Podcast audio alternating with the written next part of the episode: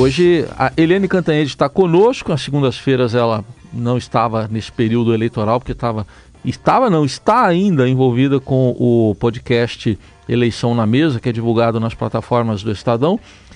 A gente conta com a Eliane e também com o Pedro Venceslau. Oi, Eliane, bom dia.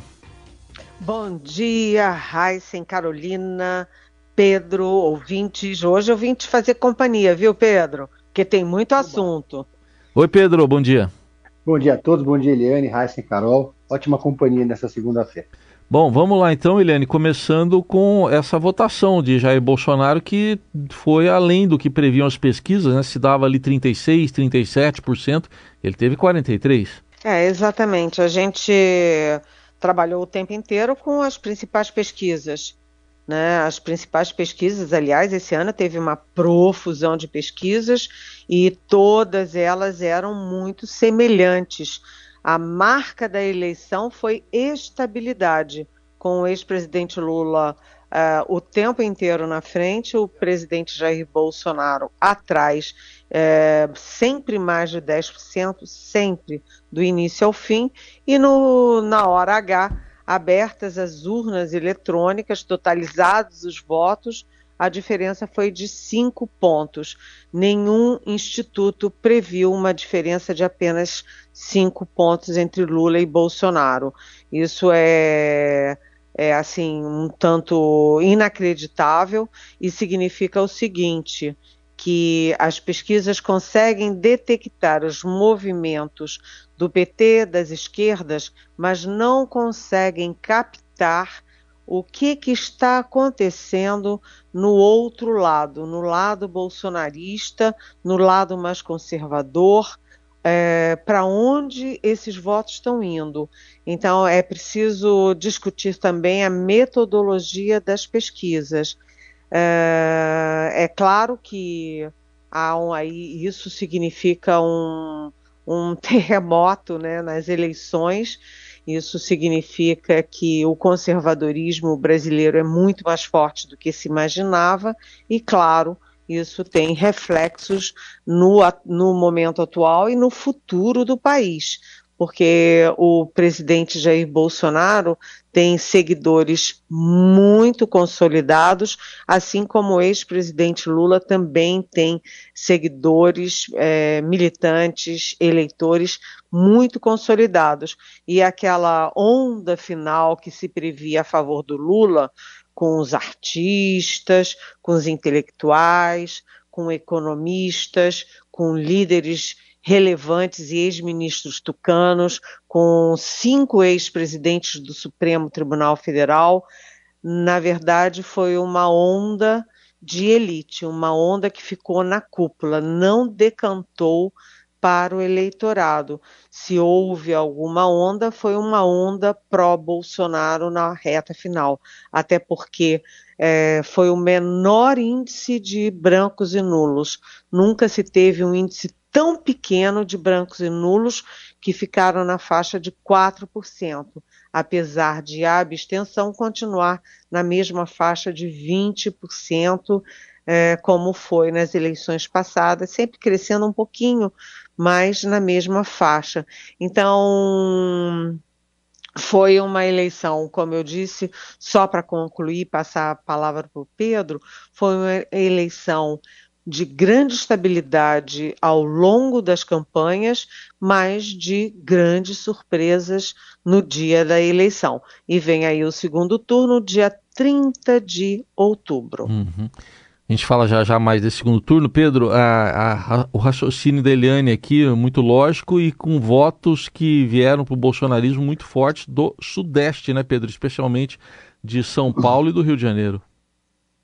Pois é, ontem, durante a apuração, eu encontrei um, um pesquisador que trabalha numa das campanhas.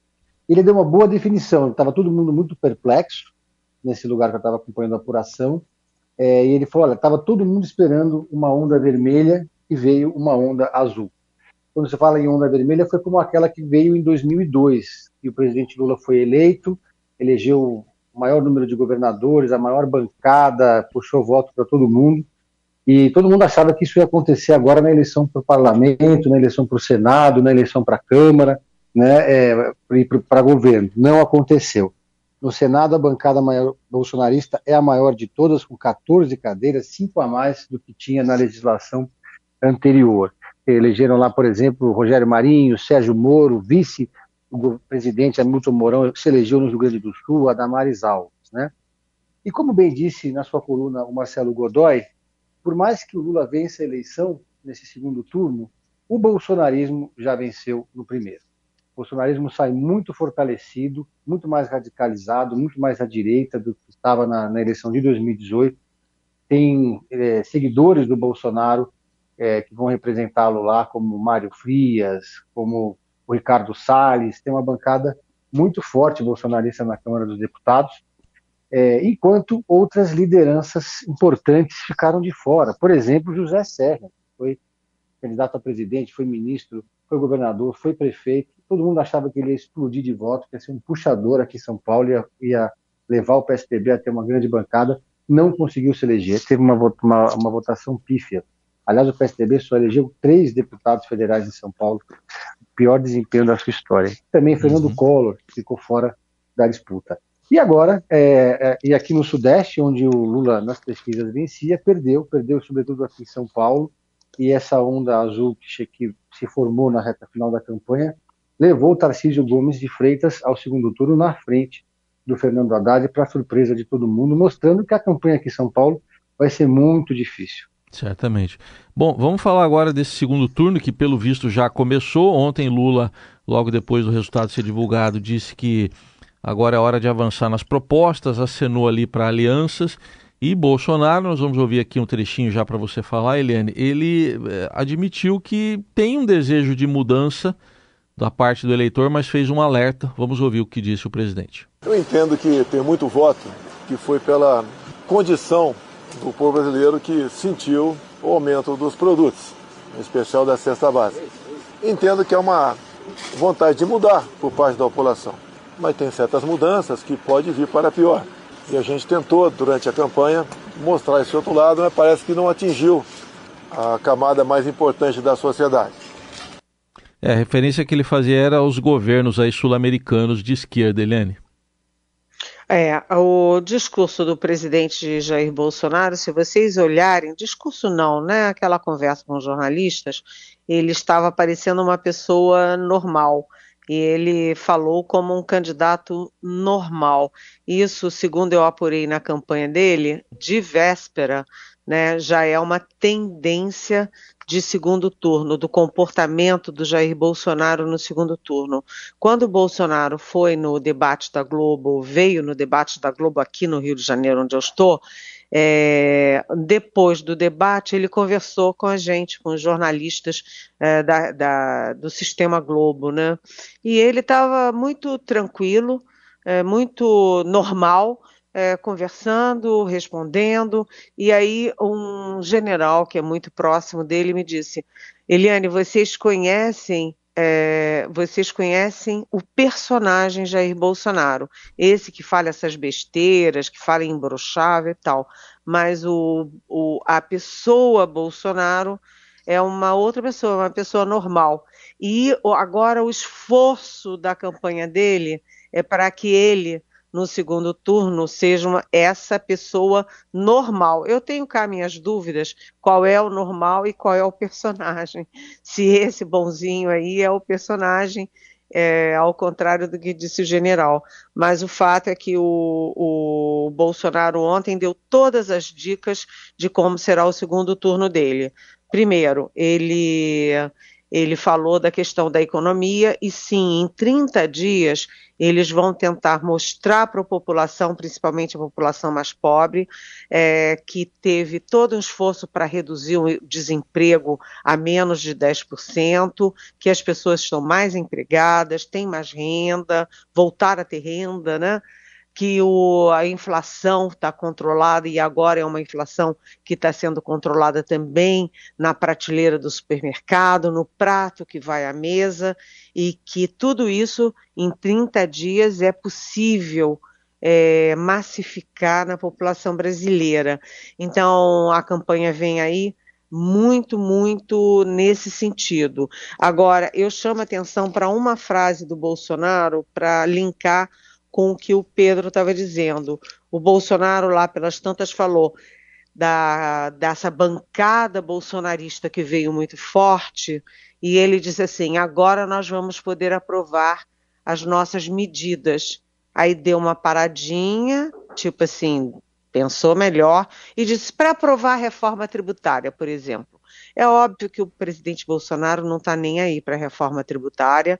Ele segurou a reforma tributária dois anos e nunca fez a reforma tributária. Na verdade, o que ele quis dizer foi: agora eu tenho bancada para fazer a minha pauta é, conservadora, uma pauta autoritária. Isso significa é, passar a boiada no meio ambiente sem ter empecilhos, significa é, aprovar tudo que ele quiser na saúde, na educação, nas armas, não tem mais barreira nas armas, e atenção, para ele mudar o Supremo, ele vai mudar a composição do Supremo e ele vai ten tentar incluir, inclusive, a possibilidade do impeachment é, do ministro do Supremo.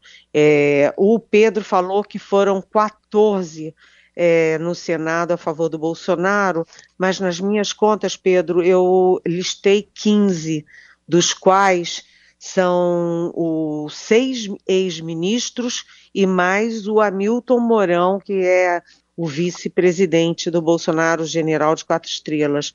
Então, é o Marcos Pontes, a Damares, o Sérgio Moro, a Tereza Cristina, o Rogério Marinho, é, o Sérgio, o Jorge Seife, que era secretário da Pesca, é, enfim, é uma bancada no Senado fortemente bolsonarista. E na Câmara, o PL é, simplesmente tem a maior uhum. bancada desde 1998. São 99 deputados do PL, que é o partido do presidente é, do presidente Bolsonaro. 99 deputados, olha, gente, é muita coisa. Se juntar com o PP, que tem 37, e o Republicanos 30, o Bolsonaro vai pintar e bordar. Já o ex-presidente Lula estava atordoado ontem, o pessoal dele atordoado e pensando se o discurso só centrado na defesa da democracia é suficiente para, para ele ganhar a eleição. O Lula teve 6 milhões de votos a mais que o Bolsonaro, é bastante razoável, é, mas é, a eleição agora toma outro rumo, porque quem entra no segundo turno com ar de favorito, com ar de vitorioso, é o Bolsonaro e não o Lula. Hoje uma dupla aqui com a gente, Helene Cantanhede e o Pedro Venceslau, para falar desses resultados eleitorais, mas especialmente vamos falar um pouco das pesquisas que erraram, a gente é, erraram ou falharam, enfim, os dois vão comentar aqui. Queria saber do Pedro primeiro, o que, que você ouviu aí nos bastidores sobre as pesquisas, por exemplo, IPEC Datafolha, que davam de 36 a 37 para Jair Bolsonaro, Pedro. Eu conversei com um marqueteiro da campanha do Tarcísio, que tem as pesquisas internas dele, já antes do primeiro turno, né, o Pablo Nobel, e ele tinha uma, uma, leitura que era a seguinte, eu achei curiosa. É, as pesquisas, é, elas, tão, elas têm como uma base de dados, a base de, dos pesquisados, né, é o censo. E o censo estaria desatualizado. Por exemplo, existiriam muito mais evangélicos do que o censo tem hoje registrado. Teriam também muito mais eleitores mais velhos. Essa seria uma das razões das pesquisas terem errado. Né? É, agora, esse é um, um, debate que agora começa com muita intensidade, porque durante toda a campanha, o Bolsonaro e os bolsonaristas bateram muito nessa tecla, usaram essa narrativa de desacreditar as pesquisas, e hoje o dia já amanheceu com várias mensagens nas redes sociais de candidatos bolsonaristas eleitos, de lideranças bolsonaristas, defendendo a criação de uma CPI das pesquisas de intenção de voto. É, não sei se isso vai para frente ou não, mas como disse Eliane, tamanho e bancada e força política no Congresso o bolsonarismo tem uhum. para criar uma espuma em torno das pesquisas de intenção de voto. Sim. Agora, é, aqui em São Paulo também as pesquisas erraram feio, mostraram o, o Haddad na liderança o tempo todo, e, e, no final das contas quem foi para o segundo turno foi o Tarcísio. Agora, além dessa questão de um eventual erro de base de dados ou de metodologia, existem ondas que se formam muitas vezes às vésperas da eleição. E essas ondas, elas acabam surpreendendo e muitas vezes elas, elas mostram um resultado que não bate com a pesquisa, porque a pesquisa é um retrato do momento, um retrato daquele dia, especificamente falando. Então, uhum. outra explicação é essa. Criou-se ali uma onda, uma onda silenciosa na reta final dos últimos dias de campanha, que levou a essa vitória do bolsonarismo. Sim. O Eliane, agora outra, o presidente citava o Data Povo, que ele dizia que era uma pesquisa, o Data Povo, que daria 60% para ele no primeiro turno. O Data Povo dele também não acertou, né? É, o Data Povo dele não acertou. Também precisa dizer isso. E também ele não, não falou mais em fraude de urna eletrônica. Ontem ele não falou que tinha fraude na urna eletrônica, não é verdade? Agora, o fato é o seguinte: é que o presidente Jair Bolsonaro ele na, no discurso dele, que eu insisto em falar em discurso, mas na verdade foi uma conversa com jornalistas, ele, ele poderia estar comemorando o resultado. E se vocês viram o tom dele, não era de comemoração. Ele parecia assim até levemente contrariado com o resultado, porque no fundo, no fundo, ele esperava até mais do que isso. Né? Ele esperava pelo menos entrar no segundo turno na frente do Lula, isso não aconteceu. Agora, é, eu preciso contar um bastidor para vocês, porque o tempo inteiro as pesquisas todas davam mais de 10 pontos a favor do Lula, mas as minhas fontes do Palácio do Planalto, que na verdade é um, há uma simbiose entre Planalto e campanha Bolsonaro, é tudo embolado, mas minhas fontes do Planalto sempre diziam que a diferença que eles detectavam era de 4 a 5 pontos e que era muito menor do que o IPEC e o Datafolha, por exemplo, davam. Eles sempre falavam isso e eles sempre usavam as imagens das multidões, as multidões do 7 de setembro em Brasília e no Rio de Janeiro, as multidões em qualquer viagemzinha do Bolsonaro, até no interior é, de pequenos estados. É, eram sempre assim imagens com muita gente, muita multidão. E eles sempre usavam isso para contestar as pesquisas. É como o Pedro disse, eles agora vão esfregar isso na cara não apenas dos, das pesquisas dos institutos, mas também da cara de uh, jornalistas como nós, que analisamos, evidentemente, em cima de dados de institutos. Mas atenção, né? Atenção. Pesquisa, é, primeiro, não é bola de cristal. Segundo, é, tem limites de metodologia, tem limites é, com a base de cálculo. E além do, do, das duas pontes que o Pedro citou, por exemplo, evangélicos, existe também a questão das mulheres. A última pesquisa Datafolha mostrou uma subida de cinco pontos do Bolsonaro entre as mulheres nos últimos dias. Olha só, cinco pontos, ou seja, se teve alguma onda, teve uma onda entre as mulheres, que são 53% dos, é, dos votos e que foram sempre muito resistentes ao Bolsonaro. Então, aquelas mulheres indecisas que deixam para votar no último minuto, aparentemente é, se bandearam, uhum. optaram pelo Bolsonaro, além de, sem censo há tanto tempo, é, possivelmente as, as, pesquisas não trabalharam com uma base correta em relação, por exemplo, aos, uh, aos evangélicos, que é uma população crescente, portanto, é um eleitorado é, que pode ser muito maior do que as pesquisas imaginavam. Ou seja, tem que estudar isso com base científica, metodológica, para entender, porque cá para nós, né? Essa diferença de votos não é exclusiva de 2022. Em 2018 também os institutos não captaram a onda bolsonarista que uhum. foi da facada até o último minuto. Muito bem. A gente está indo para o final aqui, mas vou pedir para o Pedro ainda a, uma avaliação do Rodrigo Garcia, né? Fora do segundo turno, agora cortejado por Haddad e Tarcísio. Como é que fica depois de quase 28 anos o PSDB fora do governo de São Paulo, Pedro?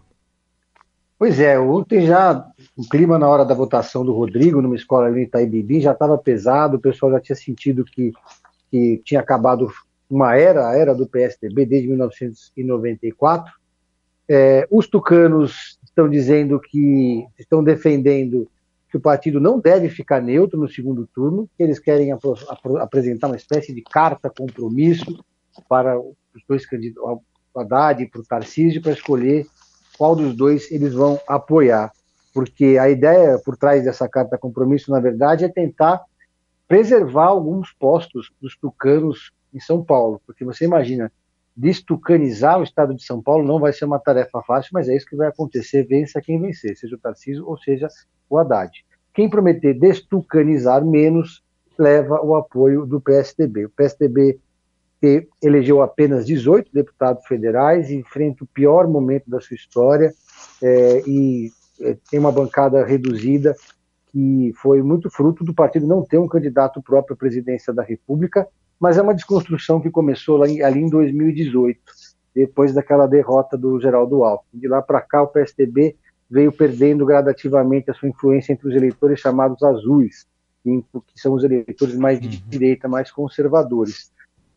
O bolsonarismo tomou conta desse eleitorado. Agora, na oposição, o PSDB vai seja o Lula ou seja o Bolsonaro, vai tentar se reconstruir e ocupar esse espaço de uma espécie de oposição de centro-direita mais moderada. Essa, pelo menos, é a expectativa. Por outro lado, existem os tucanos cabeças brancas que vão pressionar muito o partido a apoiar o Lula.